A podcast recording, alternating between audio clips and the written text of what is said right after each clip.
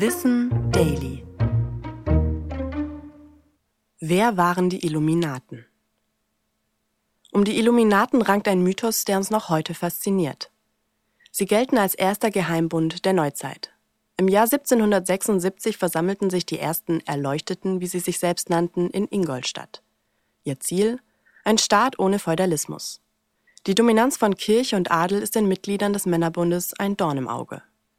Sie sehen sich selbst als aufgeklärte Elite, die die Menschheit in eine bessere Zukunft führt.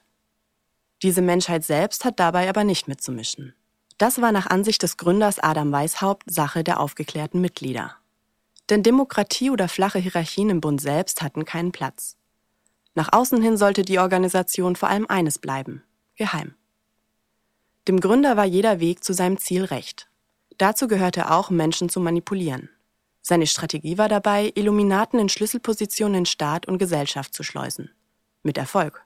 Zu Hochzeiten bestand der Bund aus etwa 1200 Mitgliedern, darunter auch in hohen Positionen von Justiz und Verwaltung. Doch das war nicht von Dauer. Einige Mitglieder waren enttäuscht, zum Beispiel von Weishaupts Kontrollbesessenheit und schwärzten ihn bei den Behörden an. Rund zehn Jahre nach der Gründung wird der Geheimbund verboten.